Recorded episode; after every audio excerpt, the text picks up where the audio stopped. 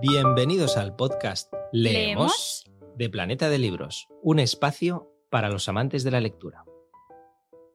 Muy buenas tardes, Edu. ¿Qué tal, Mar? Buenas tardes. Bien. Una semana más. Una semana más. Eh, Esta vez hemos cumplido, ¿eh? Dijimos que volveríamos pronto este mes, hemos vuelto pronto. Es verdad, por una vez que cumplimos. Exacto, y además venimos con una muy buena excusa. Sí, porque hoy presentamos una campaña que ha lanzado Planeta de Libros, eh, esa librerías de guardia que me encanta, me encanta el nombre. Me encanta. Y es una campaña precisamente especial por el Día de la Salud Mental. Y bajo, este, bajo esta etiqueta, bajo Librerías de Guardia, arranca esta iniciativa que pone en valor el papel de los libros en la vida de las personas. Eso de lo que tanto hablamos. Exacto, y ese cómo Pero- los libros nos hacen mejores y más sabios, ¿no? Y además también quería destacar, pero lo hago muy rápido porque tenemos a una persona que quiero presentar ya para que nos cuente más sobre esta campaña, pero quiero destacar también el papel aquí de las librerías, ¿no? Porque hemos hablado de los libros, pero aquí estamos hablando de librerías de guardia y aquí juegan un papel fundamental, yo creo, las librerías y los libreros y libreras que día tras día nos, nos, nos recomiendan esos libros que tanto bien nos hacen eh, como sociedad. Y ojo porque esta iniciativa va a consistir en 15 charlas, nada menos que en cinco ciudades de, de España y con esas 200 librerías que comentabas, Mar, involucradas, pero queremos que nos cuente de primera mano precisamente una de las principales responsables de, de esta campaña. Ella es Nair Gutiérrez, coordinadora del área de, de comunicación de la división y, y detrás también de estas librerías de guardia, a la que saludamos ya mismo para que nos cuente pues un poquito más de esta bonita iniciativa. Muy buenas tardes, Nair. Buenas Un placer tardes. tenerte Gracias. aquí. Gracias, gracias por invitarme. Sí, sí, la hemos, la hemos casi secuestrado. Ha sido un tienes que venir a Sí, charlar. ayuda, ayuda, me han secuestrado.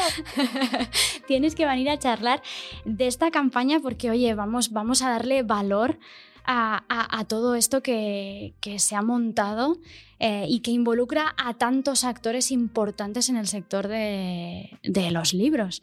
¿no? Y entonces, cuéntanos un poco, Nair, ¿de dónde sale y cómo nace este Librerías de Guardia? Pues, ah, a ver, el concepto en sí mismo nos gustaba mucho, librerías de guardia. Entonces, eh, lo comentaba con Tony Turbo el otro día, es como cuando tienes un título muy bonito y solo te falta la novela, ¿no? Te falta el libro. Eh, eh, la verdad es que la pandemia eh, yo creo que fue un, un- un bofetón. La pandemia nos, nos- nos dejó bastante tocados, pero en realidad yo creo que, que destapó algo que ya estaba ahí. Eh, y simplemente al final lo que, lo que nos dimos cuenta es que había que ponerlo boca arriba y, y ponerle un nombre. ¿no? Eh, lo que has dicho de las librerías es importante porque, porque las los libros y las librerías se convirtieron en una salida de emergencia para muchísima gente. Así lo, lo- lo demostraron luego incluso los índices de lectura que, que se dispararon, que salieron. El sector del libro ha sido uno de los pocos que ha salido mejor de la pandemia que, que después. No sé si nosotros salimos mejores como personas, pero, pero, pero el sector del libro sobrevivió y sobrevivió bien. Eh, y yo creo que tiene, que tiene que ver con eso. Lo que decías de, de las libreras, los libreros, eh, el mejor recomendador, el prescriptor por excelencia ha sido siempre la persona al frente de una librería. Eh, recomendar es sinónimo de prescribir. ¿no? Entonces, lo mismo que en una farmacia, el farmacéutico o la farmacéutica al cargo eh, recomiendan o prescriben, como dice el lema, consulte a su farmacéutico, pues eh, nosotros lo que estamos diciendo es consulte a su librero. ¿no? Eh, cuando tú recomiendas algo, cuando tú hablas de un libro que te ha gustado, etcétera, lo, lo- lo que hace ese boca a oreja en realidad es que mm, lo que tú estás haciendo es compartir con amigos, con personas que quieres, eh, una cosa que a ti te gustó, que te dio mm, alas en un momento concreto, que simplemente te hizo olvidar un mal rato o que te hizo reír eh, o con la que aprendiste, etcétera. Eso es recomendar. ¿no? Y ese boca a oreja, pues eh, es el papel fundamental de, de la persona que está al frente de una librería. siguiendo con, con esto que dices, todo este ciclo de charlas que estarán, sobre todo empiezan el día 4 de octubre, la primera, el, gran parte son el día 7 de octubre y la última es el mismo día 10, que es el Día de la Salud Mental. eh, están repartidas por librerías de todo el territorio español. Sí, es, es, eh, la verdad es que para, para, ser la primera vez que lo hacíamos, eh, la idea era intentar no centralizar. París, Milán, Nueva York, ¿no? No, no, no. Barcelona, Madrid, Sevilla, Valencia, eh, Pontevedra. Málaga. Em, en realidad, eh, la, verdad es que la respuesta de todos los autores y autoras, de libreros y libreras, ha sido magnífica, pero también de los medios de comunicación a todos les ha, gustado mucho. Em, y, hemos querido hacerlo como se tiene que, hacer con un tema como este de la salud mental, que es hablando. ¿no? Lo de hablando se entiende la gente, pues es un axioma. En este caso es verdad. Entonces, em, nos hemos sentado a hablar sobre el tema y los temas son muy diversos. O sea, em, está la depresión, mm. eh, pero está también em, cuando el problema lo llevas de serie. Eh, que es como hemos titulado la charla de Javi Giner y Bob Pop, por ejemplo, mm. hacerse daño a uno mismo y vivir para contarlo. O el caso de eh, la charla de Gervasio de Fer y Jordi Évole, durmiendo con el enemigo, cuando el enemigo eres tú mismo, porque hay, hay muchos tipos de, enfermedad mental o de, o de enfermedad emocional, de malestar, o sea, no siempre es enfermedad mental pura y dura o como la conocemos, ¿no? O sea, de pero hemos intentado abarcar el máximo abanico posible del trastorno bipolar. de hecho, la selección que habrá en Planeta de Libros eh, esa época será mucho más amplia de lo que pueden ser las charlas, porque es que no, no, mm, no es abarcable todo. ¿no? Pero también habrá cosas muy bonitas como la charla de Tony Turbe con Eduardo Vara, que habla del poder sanador de las historias, ¿no? la ficción, esas historias que se quedan ahí por mucho tiempo y que las recuerdas de una manera muy entrañable y que siempre te generan como ese buen rollo, ese, ese punto positivo del, del día. ¿no? Entonces, esa, esa charla, por ejemplo, yo le tengo muchas ganas a esa charla. Sí, sí, y además, bueno, también aparte de tener. E, estos casos, estos testimonios que a veces nos sirven tanto como referente, ¿no? Para mirarnos también a nosotros mismos, eh, esta que decías ahora, eh, luego con, con, expertos, evidentemente, pues eh, especializados en los distintos trastornos, como puede ser Carol Marín, que por cierto creo que tenemos aquí, que nos está escuchando y luego le vamos a pedir que se sume a la charla, que hablará ella en este caso sobre depresión, ¿no? Pero tenemos también ansiedad, estrés y algo que habíamos comentado antes y que nos gusta mucho también de este ciclo de charlas es también el poder hablar con autores de ficción ¿no? Que, que, son referentes también porque a la, hora ficción tiene, tiene, o sea, por una parte está esto que te comentaba de Eduardo Vara, ¿no? Nos habla de, porque él es, es eh, neurólogo. Y, y él, o, sí, tiene algo que ver con, la, con el tema de la neurología. Eh, a lo que me refiero es que es un profesional ¿no? y que habla de, que está científicamente comprobado, digamos, que el buen rollo que te generan las historias también se queda ahí en tu córtex cerebral, ¿no? O sea, que esa parte positiva también está. Pero luego la ficción tiene ese poder de, de, hacer que uno no se sienta solo y raro en el mundo, ¿no? O sea, cuando uno a veces se siente raro y solo y eso le ocasiona algún tipo de problema o de inquietud emocional, leer una novela y ver que anda, pero si este tío es como yo, o esta tía es como yo, o le pasa lo mismo que me pasa a mí, ¿no? Como cuando eres adolescente que piensas que esas tragedias tremendas solo te ocurren a ti y al verlas en un libro dices, ah, pues debemos ser unos cuantos, ¿no? Pues es lo mismo, entonces... El, por ejemplo, la mesa de Rosa Rivas y Mar García Puig en Barcelona también, pues las novelas de Rosa Rivas eh, tienen un personaje que no está bien, que es inestable, etc. ¿no? Entonces, el hecho de poder verlo tienes un referente. O sea, hay gente en la literatura que no está mal. Hay un personaje de ficción, o sea, perdón, que no está bien. Ah, hay un personaje al que le ocurre lo mismo que a ti. Luego, no debes ser tan raro, ¿no? Entonces, eso también ayuda a que, a que uno se sienta acompañado. Es decir, pues puede ser raro, pero quizás no tan raro, ¿no? Exacto. También algo que pasa, ¿no? Con el libro de, Nando López, que precisamente también va a tener una de las charlas, que es ese El río de las primeras veces.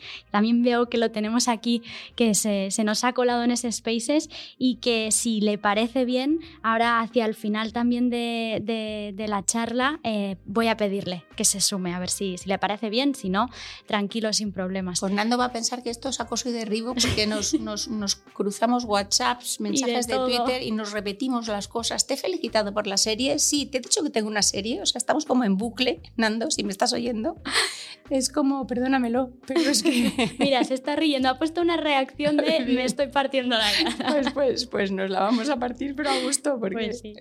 Pues nada, yo creo, llevamos. Nair, que tenemos, vamos, este ciclo de charlas que yo creo que es una maravilla y es algo que da muchísimo valor. Y me ha gustado mucho lo que decías ahora de, de- de estas novelas, ¿no? Que ponen en, sus historias a personajes que, no están bien eh, emocionalmente, mentalmente y que son tan importantes. Y me recuerda que, eh, de hecho, el año pasado, precisamente con motivo del Día de la Salud Mental, estuvimos hablando con, con Anabel González. Anabel González, que es también, ella es eh, psicoterapeuta, es psiquiatra y es autora de los libros Lo bueno de tener un mal día, Cuando el cuerpo habla y las cicatrices no duelen. Y de hecho me gustó mucho una cosa que nos dice, porque nosotros le preguntábamos, ¿no? Que si existía un tabú alrededor, en torno a lo que es la salud mental, ¿no? Y ella, ella nos contestó, si, si me permitís voy a leerlo, porque dice, ella dice, hay un estigma en torno a la locura, por una parte, ¿no? que, que se la ha asociado a la violencia o a todo aquello que nos resulta extraño y en cierto modo aterrador. ¿no? La, idea, la idea esta de poder perder el control de nuestra mente no nos gusta y entonces por ello muchas veces lo que hacemos es rechazar a las personas que sufren estos problemas. Otra versión evidentemente de esto es la fascinación a veces morbosa que podemos ver en ciertos eh, productos audiovisuales, películas, etcétera, ¿no? que también nos dan una visión un poco malintencionada Bueno, es como la- la- el tema de la depresión. Durante mucho tiempo la depresión era como, parecía una cosa decimonónica, Mm, muy asociada además a las mujeres, Mm. ¿no? a lo femenino. Eh, con ese punto de languidez, eso que dices tú, ¿no? esa, esa, esa visión perversa que hay, pues, bueno, lo mismo que el, el daño que han hecho las comedias románticas, pues bueno, pues el equivalente. ¿no?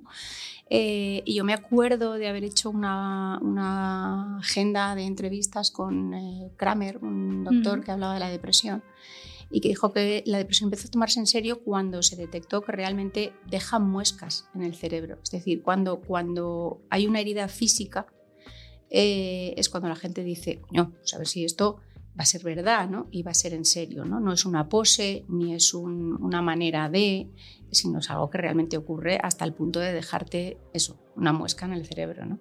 Y eso a- a mí me, me impactó muchísimo. Sí, esa, mira, es que de hecho Anabel decía lo mismo de que esta separación entre salud física y mental al fin y al cabo es una separación totalmente artificial, que, que las dos van de la mano 100%, ¿no? Y de allí que, por ejemplo, en 1992 se decidiera establecer este Día de la Salud Mental, ¿no? Para dar visibilidad a, a- a todos estos trastornos y realmente darles la importancia como salud en mayúsculas. Sí, de hecho, por eso el concepto somatizar, es decir, Sí. a ti te pasa algo y al final el cuerpo te lanza señales porque es la única manera de que le hagas caso, ¿no? Porque si, si, si tienes que rebuscar en, en el altillo, ¿sabes? En, en- en la cabeza, pues a veces no lo haces. Oye, Nair, mil gracias por habernos accedido estos 5 o 10 minutitos que te hemos tenido aquí. ¿Ya puedo soltar la cadena de la silla? ¿Me Ya está, ya está, ya está. Dale la llave, Edu. Pásale la llave para que abra las cadenas. Muchas Pero gracias. sí, creíamos que se merecía esta campaña que, que, que la presentaste. Esta campaña creo que se lo merece todo. Y yo quiero desde aquí dar las gracias a toda la gente, Nando, Anabel, Isaac, Rosa, de verdad, toda la gente que nos habéis dicho que sí, sin un atisbo de duda, eh, que lo único que siento es no poder multiplicarme en el espacio y en el tiempo para estar en todas, eh, pero de verdad, mm, gracias desde aquí a todos. Gracias, Nair. Mil, mil gracias. Me he quedado embobado escuchándos y que si queréis podéis seguir. ¿eh? Conseguimos, ¿no? Sí, Seguimos. sí. No, lo que sí que creo que tenemos por aquí, que es verdad que me ha dicho que a las seis ella tenía sesión, entonces voy a querer darle paso a, Carol Marín en breves. Además, que no lo he comentado, pero también tenemos aquí a Tomás Navarro. Él también es psicólogo y autor eh, de muchísimos libros que también, también nos hacen. El último, Piensa Bonito. Y nada, cuando hayamos hablado con Carol, le daremos también paso a, Tomás para que también podamos charlar un, pelín con él. Creo que esto es lo que nos hace, nos hace más ilusión, porque al fin y al cabo, por eso también nos ha gustado que estuvieran a ir aquí para presentarnos la campaña, ¿no? Que nosotros venimos aquí a hablar, Mm. es verdad, de libros y lo que nos gusta leer y todo lo que nos aporta la lectura, pero llega un momento Sí, que nos gusta dar el micro a, a- a las personas que son expertas, ¿no? Y que realmente no- no- nos pueden dar. Y es importante, claro, visibilizar todo el trabajo que hay y toda Mm. la dificultad que hay para coordinar estas charlas que, que suenan, bueno, ya lo ha dicho Nair, suenan maravillosas. Y, y la verdad es que es una campaña no solo importante, sino muy, muy, muy interesante. Voy a empezar con este pequeño, estas pequeñas cifras. De hecho, uno de los trastornos mentales que más nos afectan a día de hoy y a diario eh, son algunos como son el estrés y la ansiedad. ¿Vale? Y, quiero referirme a un, a un, estudio que se hizo en, en, 2009 en la Universidad de Sussex, ¿vale? Que me pareció muy curioso leerlo, de hecho lo estuvimos hablando con Nair y estuvimos buscando también todos los datos que de él habían salido, ¿no? Era un estudio, hicieron con varias personas voluntarias a las que se les dieron una serie de, de inputs negativos, ¿no? Que, que les aumentaron eh, el estrés y, la ansiedad en este caso, eh, y luego eh, probaron distintas estrategias para reducir ese estrés, ¿no? Pues lo que salió de ese estudio es que seis minutos de lectura de un libro, seis minutos ¿eh? de lectura de un libro cuando tienes los niveles altos de estrés, te reducen en un 68% esos niveles de estrés. Y esto es un 30% más efectivo que andar, es un 68% más efectivo que escuchar música y es un 100% más efectivo que tomarse la pausa del café o del té. Esto a mí me fascinó. De hecho, el, estudio, la persona que estaba detrás del estudio, e, era el doctor David Lewis, ¿vale? Y él decía que realmente no importa qué libro estés leyendo en este caso, ¿no? Porque al perderte en un libro que te engancha, puedes escapar de todas esas preocupaciones, ¿no? Entonces, eso es uno de los valores de la lectura que sería ese factor desestresante en muchos casos, pero luego la, lectura tiene muchísimo más valor más allá, que es por ejemplo cuando nosotros nos encontramos con un texto de una persona experta, un psicoterapeuta, un psiquiatra, que, que realmente nos describe los trastornos, nos quita mitos sobre esos trastornos de la cabeza también y nos ayuda a gestionar todos un poco ellos, ¿no? Y sobre todo también a las, las las personas que están alrededor de esa persona que está sufriendo esa, enfermedad eh, mental, también cómo en este caso poder actuar. ¿no? Y esto es una de las cosas que hace Carol Marín en su libro Punto y Coma, que habla sobre de hecho, habla sobre el caso de una, una psicóloga. con depresión. Exacto. Exacto. Sí, ahora a ver qué nos puede contar eh, Carol Marín, que no sé si está ya disponible para hablarnos de este, de este punto y coma y de hablar de un, de un trastorno, un trastorno depresivo que, es cada vez más habitual y bueno, este libro digamos que ayuda a arrojar luz sobre, sobre este trastorno que cada año eh, no solo se lleva por delante a, muchas personas, sino que también provoca em, daños colaterales en las familias que, están desesperadas por no saber cómo ayudar a, a, esa persona a esa persona deprimida. Y en este caso además estamos hablando de, de una psicóloga. Hola, buenas tardes, ¿qué tal? Encantada. Igualmente, eh, muchísimas gracias por acceder a estar este, este ratito aquí eh, charlando contigo. Eh, nada, yo lo que quería preguntarte era un, poco mm. eso, ¿no? de hecho, leyendo un poco la sinopsis del libro y, leyendo un poco sobre el tema, pero bueno, lo que se dice de la depresión no es que es la enfermedad del siglo XXI. Yo creo que sobre todo hay muchísima confusión a nivel social. Eh, yo, yo, creo que por eso fue un poco por el que escribí este libro, ¿no? Porque yo pasé personalmente por una depresión y siendo psicoterapeuta y llegando a 26 años viendo pacientes que, que te digan un día eh, tienes una depresión, pues eh, que se te hunde el mundo, ¿no? Eh, y creo que las personas realmente no saben qué es una depresión ni la gravedad que conlleva esa enfermedad y muchísimo menos eh, saben la realidad que hay detrás de una persona que está sufriendo esta enfermedad, que es realmente grave. yo el otro día escuchaba a un psiquiatra muy conocido que decía, prefiero un cáncer que, una depresión. Y es que verdaderamente quien lo pasa, os lo aseguro que lo piensa. ¿eh? Claro, y además en eh, ¿Qué tal, Carol? Bienvenida y muchas gracias, por supuesto. Gracias a ti. Lo que haces en este libro también es em, digamos, dar pautas para, para aprender a, convivir con ello y afrontarlo, ¿no? De algún modo, con esa exposición de los síntomas. ¿Cómo esas señales de alerta que mencionas, cómo podemos identificar si estamos padeciendo o si una, o si una persona está padeciendo una, una depresión? Una depresión no se presenta un día. Mm. Eh, una depresión es la consecuencia de haber estado eh, aguantando, sufriendo, tolerando, eh, y al final no cuidándote y no escuchando tu cuerpo durante un determinado tiempo y la depresión se va forjando. eh, por lo menos mi teoría y la de muchos profesionales, ¿no? Una depresión no es como un resfriado, que coges el virus y mañana ya estás con, con los mocos y los estornudos, sino que se va gestando.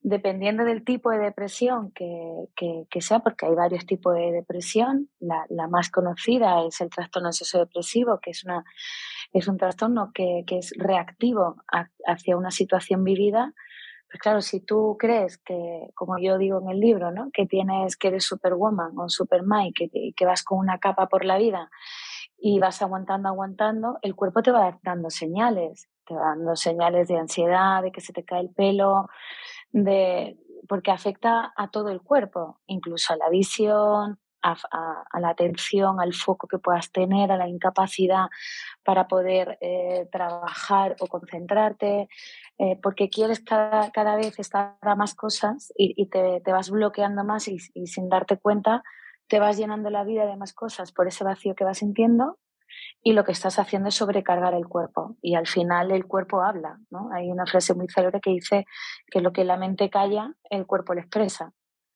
Y cuando ya lo expresas es cuando ya tienes el trastorno encima, claro.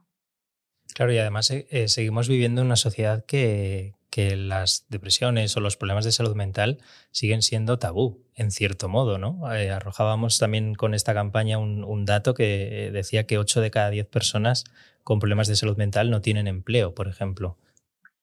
Es muy tabú, un poco también por eso yo escribí el libro, ¿no? Por una forma de, de pegar un puñetazo en la mesa y de empezar a, a que la sociedad empiece también a pedir ayuda y recursos para, para ayudar a los profesionales de la salud a poder tener más recursos para ayudar a estas personas. Eh, tener una depresión, uno de los graves problemas que tiene la persona que lo padece es vergüenza y culpa. Y por culpa, eh, porque te sientes incapaz, eh, es, es, algo que no se puede explicar con palabras, ¿no? A mí me lo decían muchos pacientes y ahora que yo lo he padecido lo entiendo te dicen los familiares y la gente que te rodea, tu contexto más cercano, amigos, eh, familiares, mm, sal de la cama, ponte a hacer ejercicio, eh, come mejor, eh, no tomes tanto café o tal, y, es que no puedes. Literalmente no, levantarse de la cama, como yo expresaba un día en el libro, era como el juego que yo jugaba a mi hijo, ¿no? El suelo es lava. Poner el pie en el suelo es como si te achicharrara la vida. Mm. Y, es que no puedes, entonces te sientes culpable porque ves que estás decepcionando a todo tu contexto. Y entonces te sientes incapaz y contra eso te vas hundiendo más. Claro, y lo que es interesante también eh, es que aquí das pauta, en, este punto y coma, das pautas también a, a, los seres queridos, ¿no? En torno a esa persona o a las personas cercanas a esa persona con, con depresión, las familias, etcétera, para poder ayudar de una manera efectiva, que entiendo que también es complicado tanto a la persona que, la está sufriendo como, como, a su propio entorno. Una de las veces eh, que, que, comenté esto de la depresión y tal, me, comentaban que si la depresión se contagia. La depresión no es una enfermedad contagiosa porque no, no es un virus, ¿no?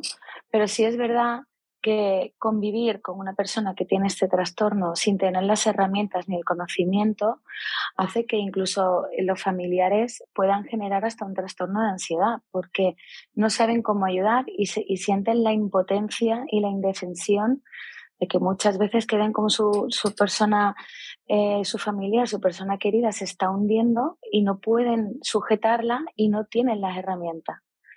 Entonces es muy complejo comprender qué le pasa eh, en, la, cabeza, ¿no? en la mente y en el cerebro de esa persona que lo está padeciendo. en el prólogo, el doctor Luis Fernández Porte eh, decía que una depresión es mirar la vida a través de un cristal oscuro. Y decía, no, no es mirar la vida a través de un cristal oscuro, es que eres el cristal oscuro.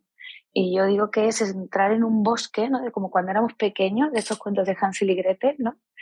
Entras en ese bosque oscuro mm, que no ves la copa de los árboles y es todo negro, no ves ni siquiera la luz y claro, no tienes punto de referencia hacia dónde vas y solo escuchas lobos y escuchas ruidos y entonces te entra un pánico y un miedo a vivir, que es, que es lo más duro. Claro, pierdes hasta las ganas de salir de ese bosque, ¿no?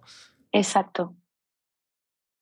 Oye, Carol, Eh, Dime. mm, Mil gracias por estar aquí este ratito. Nada. Tampoco quiero hacerte perder eh, estar más ratito, eh, pero te agradezco muchísimo y, y de verdad tan importantes que son estas lecturas, estos libros. Estoy segura que para ti ya de entrada y, Mm. y luego también para todos los que podemos leerlo, ¿no? Y todos los que podemos aprender, eh, también eh, ver lo visibles que son eh, y lo comunes que son estas enfermedades, a empatizar también, porque a veces nos daremos cuenta que nosotros somos los primeros que, que- que en algún momento dado podemos llegar a, a desarrollarlas, ¿no? Y también sí a ver a nuestro alrededor, ¿no? También sin, sin estigmas y sin esos tabúes a veces que tenemos eh, en relación a estas enfermedades. Mm. Hay que dar un poquito la voz de alarma, ¿eh?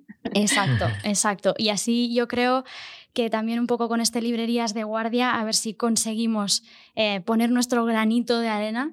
¿No? Y allí estaremos, bueno, el viernes 7 de octubre a las 7 eh, estarás eh, tú hablando con el doctor Pedro Jiménez Planas también en Casa del Sí. Libro, en Sevilla, Sí. para, Sí. para también conversar sobre este punto y coma ¿no? y este, este título que lleva la charla, que es la depresión en primera persona. Muchísimas gracias por invitarme a este mm, proyecto, que ha sido una suerte y Sí. agradecida. Nada, No, no, el gracias a placer, ti. exacto, el placer es nuestro. Y nada, te despedimos eh, aquí y ya sabes, eh, cuenta con nosotros eh, para, para sumarte a estos, a estos spaces, a estos directos de este podcast Leemos, porque ha sido, ha sido un placer. Cuando queráis. Vale, Muchas gracias. Gracias, Carol. Chao. Qué importante, ¿no? Visibilizar estos problemas, sobre todo la clave que es acudir a, a profesionales. Exacto, exacto. Y, y ahí queda también ese punto y coma para bueno, conocer de primera mano este relato de, de Carol Marín y sobre todo también tener esas herramientas que me gusta esta idea, ¿no? que son herramientas tanto para el que está padeciendo el, el trastorno como para eh, aquellas personas de su entorno que, que puedan ayudarla. Porque es eso, ¿no? Que ha dicho que pueden acabar esas personas, esa familia, eh, con padeciendo ansiedad, ¿no? Porque tienen esa persona a la que no saben cómo ayudar, de qué manera y no saben leer tampoco qué es lo que le pasa, ¿no? A esa persona. Entonces, qué bien que va a tener, tener esas, esas pautas para poder gestionar. Em, oye, Edu. Tenemos ¿me ibas más invitados. Tenemos más invitados. No, iba a decir que para despistados, eh, Carol Marín es eh, licenciada en psicología por la Universidad de, de Sevilla y lo dicho, vamos a tener esa charla en Casa del Libro Sevilla en torno a este Librerías de Guardia para, para tratar el tema de, mm, bueno, que precisamente nos narra y conocerlo de primera mano como hemos tenido este pequeño avance nosotros, que es punto y coma. eh, los últimos tiempos, es verdad, ¿no? A ver, siempre ponemos el, a, Simon Biles ¿no? como ese punto de inflexión. Evidentemente los cambios llevaban tiempo dándose y cada vez el tema de la salud mental estaba más en la mesa. ¿No? Pero ese quizá ese momento en el que la, deportista norteamericana, la gimnasta, dijo hasta aquí, ¿no? yo ya no puedo más con, con mi mente, con la presión de mi mente y a mi alrededor, eh, fue como un punto de inflexión a nivel, yo creo, general. ¿no? Que, que, está muy bien en este caso y nos, nos, nos ha permitido pues, empezar a, dar esta voz de, ala, de alerta también, ¿no? que decía ahora, ahora Carol. Eh, lo que venía también es que yo en los últimos tiempos sí que es verdad que he empezado a leer más y, y, y he aprendido, por ejemplo, lo que era la corti, el cortisol y la oxitocina. Ah, sí. Sí, sí. De, de, la mano de la doctora Marian Rojas. Con, con ese, Marian Rojas. exacto, con ese, ese cómo hacer que te pasen cosas buenas y personas vitamina.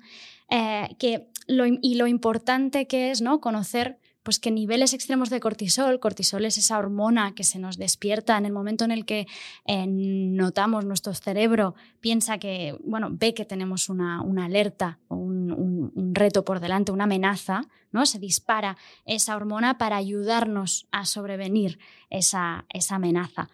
Y lo problema es cuando ese nivel de cortisol se mantiene alto, se continúa arriba de todo cuando no hay amenazas a nuestro alrededor, ¿no? Y eso es cuando, aquí es cuando se genera un problema. Y entonces, por la contra la oxitocina, ¿no? Es esa hormona que muchas veces a través de un abrazo simplemente o de unas palabras bonitas, un pensamiento bonito, nos, nos ayuda a tranquilizarnos y a bajar esos niveles. Me encanta porque se nota mucho cómo has aprendido precisamente leyendo. ¿Eh? ¿Has visto? Y, yo creo que es el pie perfecto para, para dar paso a nuestro próximo, próximo invitado. Exacto. Tomás Navarro, psicólogo, autor de libros eh, tan, tan importantes eh, para mucha gente como es Fortaleza Emocional, el, lo voy a pronunciar mal seguro, pero Kintsu, Kuroi. Ahora le preguntaremos para que nos hable un poquito más de, de este concepto tan interesante que, que, da título a uno de sus libros más, más conocidos. Bienvenido, Tomás, y muchas gracias. Buenas tardes, gracias a vosotros por invitarme eh, para hablar de un tema tan importante como es la salud. Muchas gracias a ti, Tomás. Y justo estábamos, eh, porque me venía un poco bien, ¿no? Hablar de, este abrazo a veces que necesitamos y de este pensamiento bonito que necesitamos traer a nuestra mente. Y, esto me venía muy bien para hablar de, de, este Piensa Bonito, que es, que tu último libro, ¿no? Y hablas cómo a veces eh, el cerebro nos da pensamientos que no tocan y que son erróneos, ¿no? Y quería que también me explicaras un poco qué quiere decir eso. Al final somos lo que pensamos y la verdad es que dedicamos mucho tiempo a cultivar nuestro cuerpo, eh, nuestra salud, la comida y nos olvidamos de que todo, todo, todo, todo pasa por el filtro del pensamiento. Esa sensación que tienes, ¿no? Eh, ¿Cómo sabes o cómo interpretas que ese cortisol, eh, que hablaba de él en Piensa Bonito también, ¿cómo sabes si eso es un activador o te da miedo. Al final el cerebro lo interpreta y dice, aquí pasa algo para que no estás preparado y tienes que tener miedo. Pero esas órdenes que te da el cerebro, ese proceso de pensamiento puede ser bueno o malo. Por ejemplo, si tú has aprendido que 2 más 2 son 5, cada vez que tengas que hacer una suma dirás que 2 más 2 son 5 y lo defenderás a capa y espada. O cuando te digan, va, intuitivamente 2 más 2, dirás 5, que es lo que he aprendido. Entonces es muy ilustrativo para ver cómo nuestro día a día tomamos muy malas decisiones, nos condiciona mucho la vida, cómo pensamos, la calidad de nuestro pensamiento. En otro de tus eh, libros, el Wabi Sabi aprende a aceptar la, imperfección. Eh, ¿En qué consiste esta, esta filosofía de vida Wabi Sabi? Mira, a mí me encanta aprender de culturas diferentes y tengo un par de libros inspirados en Japón, ¿eh? hoy, que os lo he puesto difícil sí. a los lectores y demás. Y wabi sabi, que es algo más fácil, que siempre confunden con wasabi. ¿eh? wasabi es una cosa, wabi sabi es otra. Eh, mira, una de las cosas que me he dado cuenta es mm. que tenemos unas expectativas que son muy reales y que la mayor parte de veces no se cumplen. Entonces se genera frustración, ansiedad, depresión, etcétera y como que queremos tener una vida perfecta, en un mundo perfecto, en un trabajo perfecto, estar siempre perfectos. Hoy había una foto de la Junet Pardro, ¿no? que eh, cumple 50 años y está estupendísima. Y dices, bueno, yo tengo 50 años y que, o sea, ¿qué me ha pasado en la vida? ¿no? Entonces, eh, Wabi Sabi es una filosofía eh, japonesa que dice que la vida es imperfecta, que no podemos controlarla y que además es cambia, o sea, cambia continuamente. Y utilizo este concepto pues para tratar de cambiar esas expectativas y decir, oye, que es que, eh, por ejemplo, todos hay unas máximas con Visavi, ¿no? De que todos son etapas, de que a veces puedes con más cosas, a veces puedes con menos, de que todo es un proceso, de que no consigues las cosas de hoy para mañana, de que hay que perseverar inteligentemente, ¿no? De que hay muchas formas de belleza. Yo me he encontrado con personas maravillosas, o sea, bellísimas, que se odiaban a sí mismas mm, por alguna parte de su cuerpo. Y dices, bueno, pues que esto es irrelevante para la mayor parte de la gente, pero estás dando mucho peso porque no cumple un canon, ¿no? Entonces es un libro que ha servido mucho pues para, para liberar, ¿no? Eh, esa gente que se percibe pues como un bicho raro. Yo soy el primer bicho raro y ver que lo que es normal es normal. O sea que es normal no siempre estar bien, a veces no poder con todo, a veces no tener motivación y, que, y cómo convivimos con esa normalidad. Sobre todo en una sociedad que, que recibimos tanta presión, ¿no? Vía redes sociales, eh, ese canon de belleza, esa perfección, que yo creo que poco a poco, eh, por suerte, va cambiando un poco esta, esta percepción y, y, aceptamos lo que precisamente nos cuentas, que es esa imperfección que, que es la vida, ¿no? Es que mira, una máxima Wabi por ejemplo, es aprender a poner las cosas en contexto. Entonces, eh, yo siempre pongo el ejemplo de mi mujer un día, ¿no? Que salió una foto mía del jovencito y no tenía six pack, no tenía eight pack. O sea, aquello era una locura. Porque yo era jugador de waterpolo, era, estaba en división de honor, estaba muy fuerte. Dice, cariño, ¿esto volverá a salir? Y le decía, a ver, o, yo entrenaba seis horas al día en aquella época. Entonces, si entreno seis horas, ¿cómo lo hacemos? ¿No? O sea, que, me libero de la niña, me libero del trabajo, me libero de leer. ¿De dónde saco esas seis horas? Entonces, cuando lo pones en contexto, dices, bueno, vale, sí. ¿eh? O sea, tenía 20 años o 18 años, solamente estudiaba y entrenaba, y la vida ahora es diferente, pues no van a salir los six-pack a no ser que sacrifique alguna otra área, ¿no? Entonces, no llegamos a todo. O sea, no puede ser buen padre, buen profesional, buen deportista, buen todo. O sea, hay algo a lo que no llega. Y te quita mucha presión, ¿eh? Te quita muchísima presión. Sí, el, el, ser consciente ¿no? de ello y a veces nos cuesta muchísimo y eso entiendo que es una de esas razones por las que vivimos casi en un mundo estresado constantemente, todos nosotros por esa, esa necesidad casi de tener que abarcarlo todo. Sí, sí, sí. Eh, mira, yo siempre digo que cuando no tienes prioridades, cuesta mucho tomar decisiones. Y además vives por las prioridades de otras personas. Cuando tienes prioridades, pues puedes decidir si necesitas el superúltimo teléfono o el penúltimo. Si necesitas, eh, no sé, cualquiera. Mira, yo, yo, vivo en el Pirineo, entonces cuando bajo a la ciudad pasa un fenómeno muy sorprendente, que es que desde que entro por la diagonal o por la Gran Vía en Madrid o por donde sea, ¿eh? Eh, me están indicando todas las cosas que no tengo, cómo podría ser mejor padre, cómo podría ser mejor esposo, cómo podría ser mejor profesional y todo con un montón de cosas que yo aquí en el Pirineo, o sea, ni me he planteado que las necesitaba. Claro. Entonces, ¿cómo es que vas con los zapatos de la temporada pasada? Y dices, bueno, pues sí que están bien. ¿Cómo es que no tienes la americana de este color de esta temporada? Y entonces, claro, esto no se puede soportar, es muchísima presión, es mucha presión. No, no.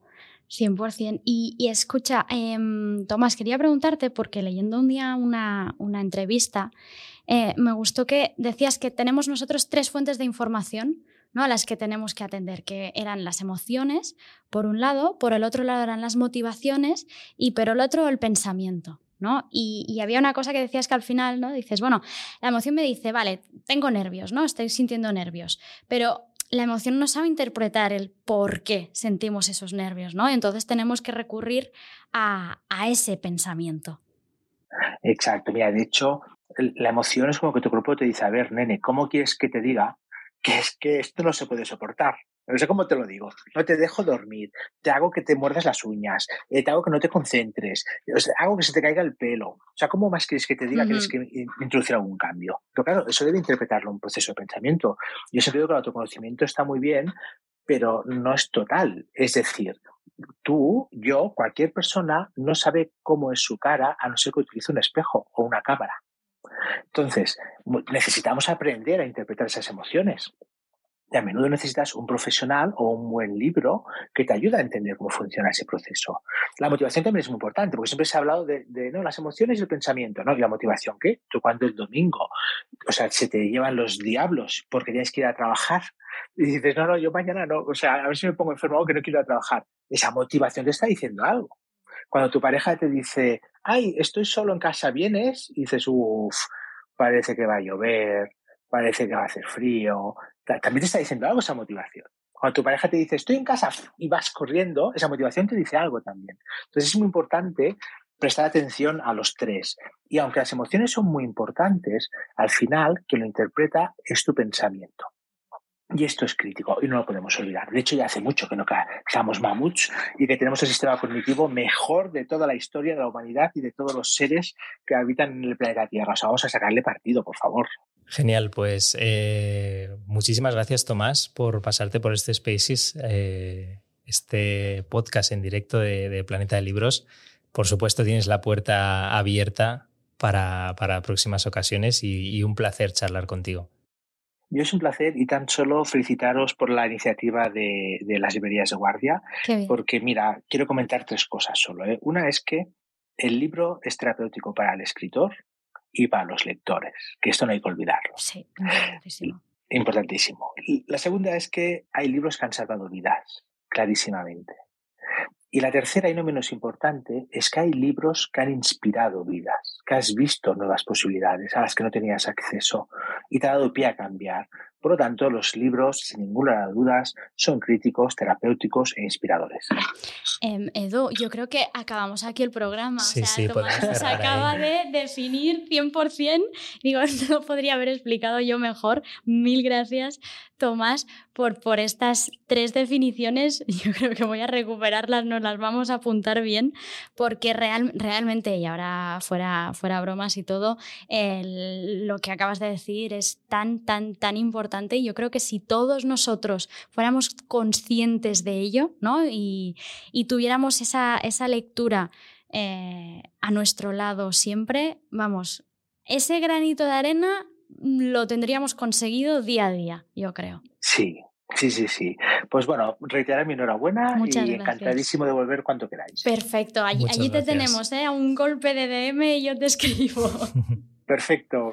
Venga, gracias. Mil gracias. Tomás. Hasta chao, luego. chao. Mira, me sirve también para hilarlo con esta una frase de Isaac Rosa, que es otro de los participantes en, en esta, en esta campaña, que nos dice, en muchos momentos los libros, escribirlos, pero sobre todo leerlos, me han ayudado a saber que no estoy solo. Y eso es algo radical, subversivo, una línea de vida brutal, en un tiempo como este, en que la soledad nos muerde insistentemente los tobillos y más arriba, y los problemas se individualizan, se privatizan. Isaac Rosa, autor de Lugar Seguro. Exacto, Lugar Precisamente. Seguro, premio Biblioteca Breve de, de 2022, que estará también el viernes 7 de octubre a las 7 de la tarde. Quien, quien quiera ir a verle en, en Sevilla también, en Casa del Libro, en la calle Velázquez, en este caso, porque luego eh, Carol Marín estará en la calle Hernando del Pulgar. Y, y él, Isaac Rosa, estará en conversación con eh, Mercedes de Pablos. También, encanta o sea, porque- que ir apuntando. Nos ha quedado un podcast muy sevillano. Hemos recomendado Sí, todas las charlas verdad, de... ¿eh? Y justo empezábamos la charla diciendo, no, que habrá gente en Valencia, en Málaga, en Vigo. No decirles eso, por ejemplo, Anabel González, de quien he hablado an- antes, estará en Vigo, precisamente. Ella estará hablando con Carolina Neira eh, Fins el, el 7 de octubre también.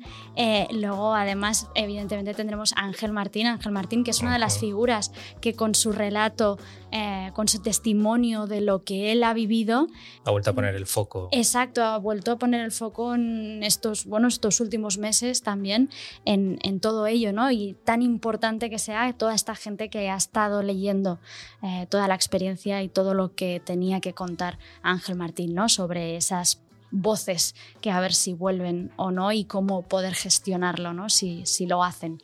Eh, luego también, bueno, en Madrid tendremos a Silvia Congost, que estará hablando, es la autora de Personas Tóxicas y a solas, ella estará con Yolanda Ramos y ella será precisamente la persona que cerrará el ciclo de charlas, lo hará el lunes 10 de octubre a las 7 y media, estarán allí. Me encanta porque tienes el programa estudiadísimo. Sí, lo tengo al lado por si me equivoco, pero, Pero no, no, te pero me podría decir mirando, que me lo sé un poco de sí, sí. memoria ya casi.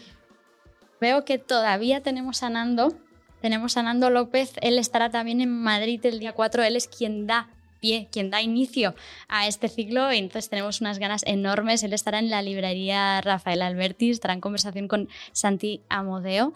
Eh, y me servía mucho porque antes Nair ha dicho algo que me ha gustado mucho, ¿no? Y eso es, esos eh, libros de ficción que, que dan una visibilidad real y a veces no, no centrada solo en la enfermedad mental. Es decir, que simplemente narran con total naturalidad, sin, sin etiquetas, sin esos estigmas, una historia en la cual aparece algún personaje que sufre una, una enfermedad de salud mental, ¿no? Y qué bien que hacen estas historias eh, que, que, Sí, que no que ponen- solamente se aprende con la no ficción, sino también con la propia ficción. Exacto, exacto. De hecho, tenía guardada una, una frase eh, que voy a leer primero y luego te digo de qué libro es. Muy bien. A ver si lo adivino. ¿Lo, lo adivinaré o no? Venga, No, me he venido arriba, no lo voy a adivinar. has venido arriba. No, a ver, dale una vuelta y yo creo que sí. Venga. Eh, dice, eh, la enfermedad mental es la peor cárcel que existe. Es una cárcel que encierra hasta dentro, que atrapa a una persona y no la suelta jamás y le arrebata todo lo que tiene y la hace odiosa para su familia y para las personas. Un poco de relación con la frase de Isaac Rosa que has leído, de- en realidad. No sé de qué libro es, pero me encanta la frase. Esta frase es de Almudena Grandes y es del libro La madre de Frankenstein. En la cual... Muy bien eh, traída. Exacto. La, el personaje protagonista, ¿no? que de hecho está en, está en un asilo, está en un psiquiátrico eh, en Madrid, Em, y es un, bueno, eh, un personaje basado en, en, alguien real, ¿no? en hechos reales.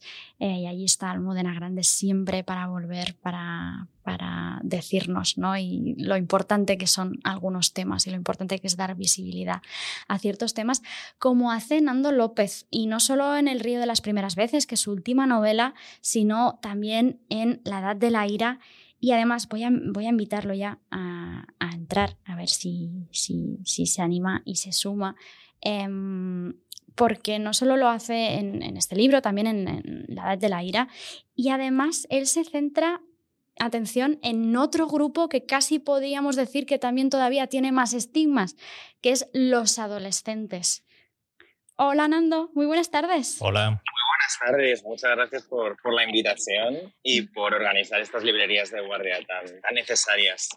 Pues muchísimas gracias por formar parte de ellas y por, por nada, por, por, por haber aceptado aquí, porque te pilla un poco aquí. Yo digo, venga, voy a, voy a intentarlo.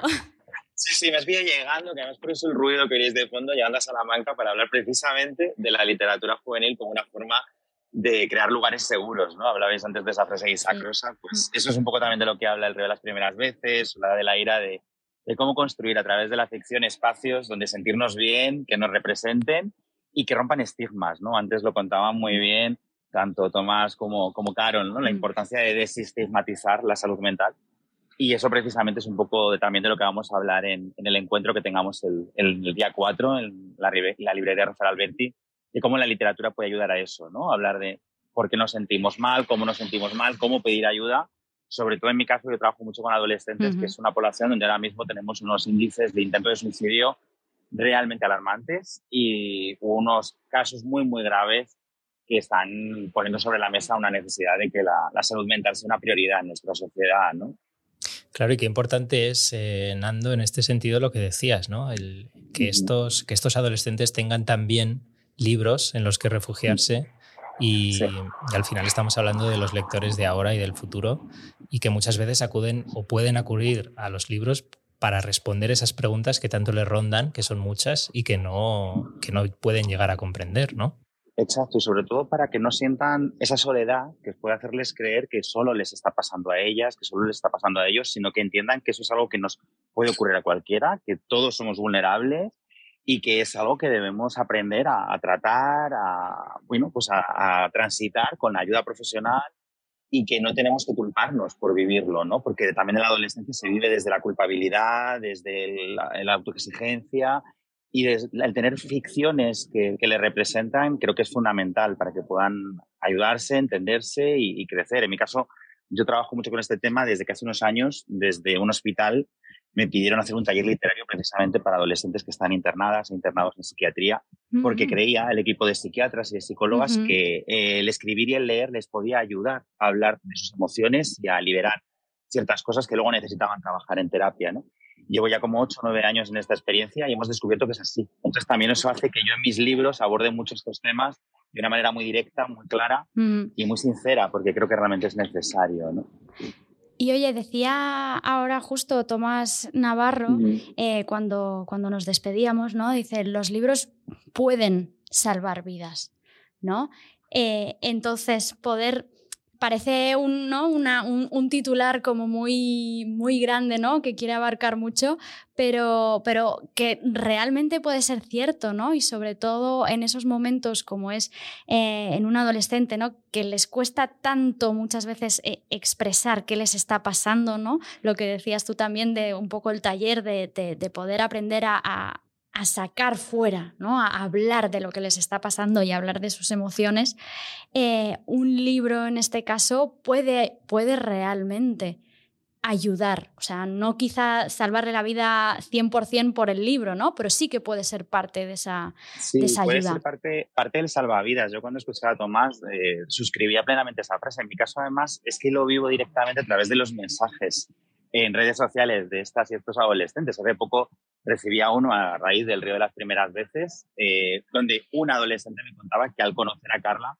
había decidido pedir ayuda porque ella estaba pasando un momento similar al de Carla y necesitaba que alguien la escuchase, ¿no? Y estaba detectando, bueno, pues situaciones que la estaban llevando a la autolesión, a, a conductas que la estaban haciéndose hacer daño a sí misma y de repente decidió que necesitaba alzar su voz porque había un personaje en un libro donde se veía reflejada. O sea, que sí que los libros, si no nos salvan, cuando menos pueden ser ese pequeño salvavidas que necesitamos para llegar a otra islita donde haya más gente que nos tome la mano y nos, nos ayude, ¿no? Así que sí que creo que la literatura nos puede salvar y además seguro que todos y todas hemos vivido alguna experiencia donde un libro de, en un determinado momento nos, nos ayudó a, a respirar un poquito mejor. Y en, y en, esos talleres, Nando, que comentas eh, sí. con, con, adolescentes, ¿crees que sí. les funciona más expresar a través de la escritura eh, lo que les ocurre o verse reflejados en un libro? ¿O estamos hablando de dos caras de la misma moneda? Son dos caras de la misma moneda. Y además lo bonito de esos talleres es que lo que tratamos es de que se sientan completamente libres para decidir cómo quieren expresarse, ya sea desde la interpretación de un texto previo o desde la creación y producción de un texto propio, ¿no? Y en el momento que entienden también el libro como un espacio de libertad, porque los libros también son eso, ¿no? Son un espacio de libertad máxima, un espacio donde podemos ser, vernos, entendernos, preguntarnos, cuestionarnos, se liberan y empiezan a, a, querer contar otra serie de cosas, a poder querer contar otras historias. Sobre todo también encuentran en la ficción un modo de hablar de muchas cosas que les duelen sin que, sin que les hiera tan directamente, ¿no? El, el espejo de la ficción también es una manera de autoconocimiento desde otro lugar, ¿no? Y que, que, a veces nos permite sentirnos un poquito más a salvo y eso hace que también nos sinceremos de otra manera, ¿no? Y, y la verdad es que las dos, las dos vertientes creo que están tan, tan vinculadas que es muy difícil diferenciarlo, sobre todo en la adolescencia, que al final uh -huh. hay una pulsión creativa muy fuerte en la adolescencia, que luego, por desgracia, a veces olvidamos, pero sí que la tenemos, ¿no? Qué maravilla. Pues qué pedazo de labor la, la tuya, Nando, y, y también ese, como subrayas, ¿no? Ese poder de la literatura para, para ayudarnos en momentos también de, de, crecimiento que son tan, tan complicados. Muchísimas gracias por aceptar mientras estabas allí en, en medio del camino. Literalmente, pero es que me parece que esta iniciativa lo merece, así que gracias a vosotros por invitarme. Ana, ir por el corazón y el entusiasmo que se está poniendo en toda esta, esta iniciativa y a toda la gente involucrada. Qué bonito ver a tantas personas del mundo de la cultura desde tantos frentes, librerías, editorial, autoría, tratando de sumarnos para que los libros sean también un, un lugar que nos ayude a, a, construirnos en este momento tan complejo, creo yo, a tantos niveles, ¿no? Así que bueno, muy feliz de formar parte de esto, la verdad. Pues igualmente por aquí nos quedamos con ese lugar seguro que, que nos aportan todas estas historias. Y, y, nada, nos vemos pronto y recordamos eso, el día 4 de octubre estarás en Madrid, en la librería Rafael Alberti, a las 7 de la tarde, para hablar ¿no? de esta, en esta charla titulada De la ficción a la realidad, cuando los personajes son referentes, ¿no? que, que, que viene a un poco describir justo lo que nos estabas contando. Exactamente. Allí nos vemos en, en la librería. Muchas gracias. Genial. Nando. Muchas gracias. Gracias a vosotros. Oye, Edu. Qué maravilla. Da pena cerrar, ¿eh? Porque sí, ha quedado tan bien sí. todo. Yo, mira, ya, ya de paso, como no, no me enrollo nunca, no, pero me viene muy, muy, muy a medida. Es que justo te lo digo en serio que esto no me lo he inventado, ¿eh? O sea, no, pasó no, ayer mismo. Ayer mismo yo salí de aquí de, del edificio y justo me encuentro un WhatsApp ¿no? Miró un poco todo lo que me habían enviado en un grupo. Eh, una amiga que hacía tiempo tampoco que no nos hablábamos y me había enviado un enlace de un, reportaje de la BBC, ¿vale? Que dice cómo las historias eh, dan forma a, nuestro, a nuestra mente, ¿vale? Eh, y aquí aparece una una, una psicóloga de la, Universidad Abierta, de la Open University, que es quien lleva un poco todo el reportaje, y habla del efecto que tienen ciertas historias en, en nosotros. Y hay una parte del reportaje que me parece súper interesante, sale un, un, neurocientífico, que habla de las neuronas eh, espejo.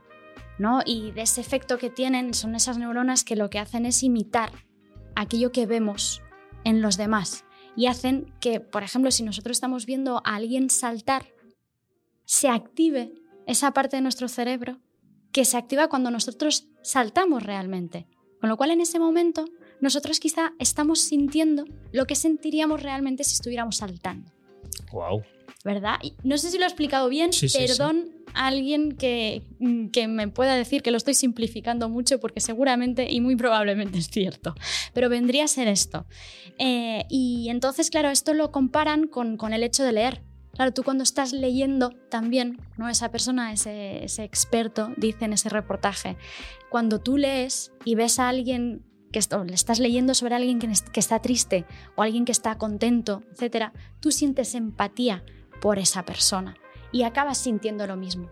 Y de allí también a que estos libros, como el de Nando, como el de mm, muchos de los autores que, bueno, todos los autores que tenemos en este ciclo de charlas y tantos más, em, hacen con sus escritos y con cómo dan visibilidad a, a los trastornos mentales, hacen que los lectores sintamos esa empatía, sintamos lo que ellos están sintiendo. Con lo cual, si nosotros sentimos esa empatía, aprenderemos y entenderemos mejor a esas personas que muchas veces hemos puesto en la palestra y hemos tachado de locos simplemente y nos hemos quedado tan a gusto. O sea, que es lo que decía Nabel González. Has dado la clave científica de por qué los libros, como dice Inés Martín Rodrigo, sí son el mejor refugio en tiempos oscuros. Exacto. Muy bien. yo, yo, no, sino la BBC. Bueno, pero lo has traído aquí. Lo has traído, he traído aquí, Que es importante. Porque ayer cuando lo vi, te lo juro, estaba en el bus y estaba diciendo, no me lo puedo creer, pero esto tengo que contarlo yo mañana en el Spaces con Edu. Pues qué maravilla, qué gran cierre. Un placer a todos los que nos habéis escuchado en directo. Exactamente. Y ya sabéis que nos tenéis en vuestras, vuestros portales de podcast leemos de Planeta de Libros, hablando de libros y en este caso esta campaña tan bonita como es eh, Librerías de Guardia por el Día de la Salud Mental. Exacto, o sea, si queréis podéis entrar en nuestros perfiles de redes sociales para saber más eh, sobre, sobre esta campaña. También podéis entrar en nuestra web, allí veréis también toda una selección de recomendaciones de muchísimos más autores, expertos, eh, testimonios que son referentes, que son muy importantes, eh, están em, organizados por según trastornos también para que podáis encontrar también aquello que os interesa más. Y la verdad es que, bueno, Espero que vaya muy bien. Bueno, ya está yendo muy bien, yo creo, por, por todo el valor que están aportando todas las personas que se han sumado a ello. Qué bien. Y ahora solo pues faltan los lectores. Eso es, que sois todos más que bienvenidos. Exacto, y muchas gracias por estar aquí con Hasta la próxima. Chao.